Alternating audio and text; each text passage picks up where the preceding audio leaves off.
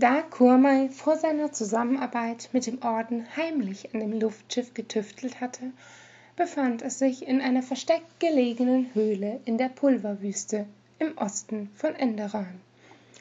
Um weitere mögliche Konfrontationen mit neremesischen Soldaten vorerst zu vermeiden, engagierte Saiketsu einen Myradenwärter, der sie zu ihrem Zielort bringen sollte.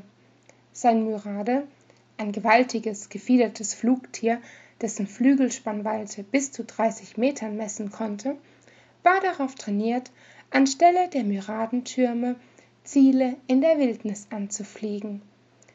Chico glaubte fast, sie würde träumen.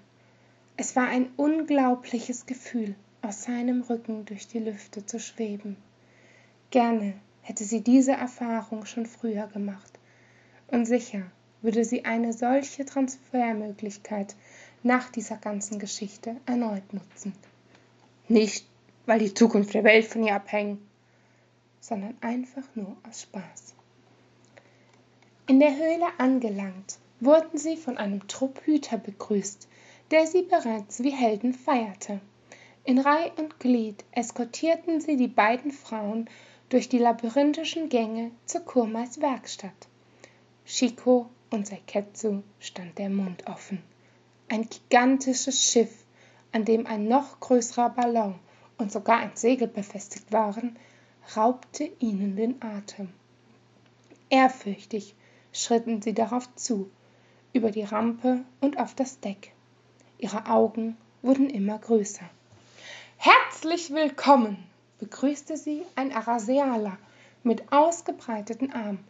Endlich können wir ablegen. Wohlan denn, alle an Bord, wir starten. Los, Gertrude, zeig dein Können. Die Arbeiter vom Heiligen Orden lösten die Halterungsseile. Die Hüterinnen liefen zur Reling. Sie staunten, wie das Luftschiff langsam emporstieg und zu einem Loch in der Höhlendecke hinauf in den Himmel. Als es über den Wolken segelte, richtete es sich nach Westen aus. Eine Welle von Euphorie pumpte durch ihre Körper. Die Welt unter ihnen schien so unglaublich fern zu sein und damit gleichzeitig ihre Probleme.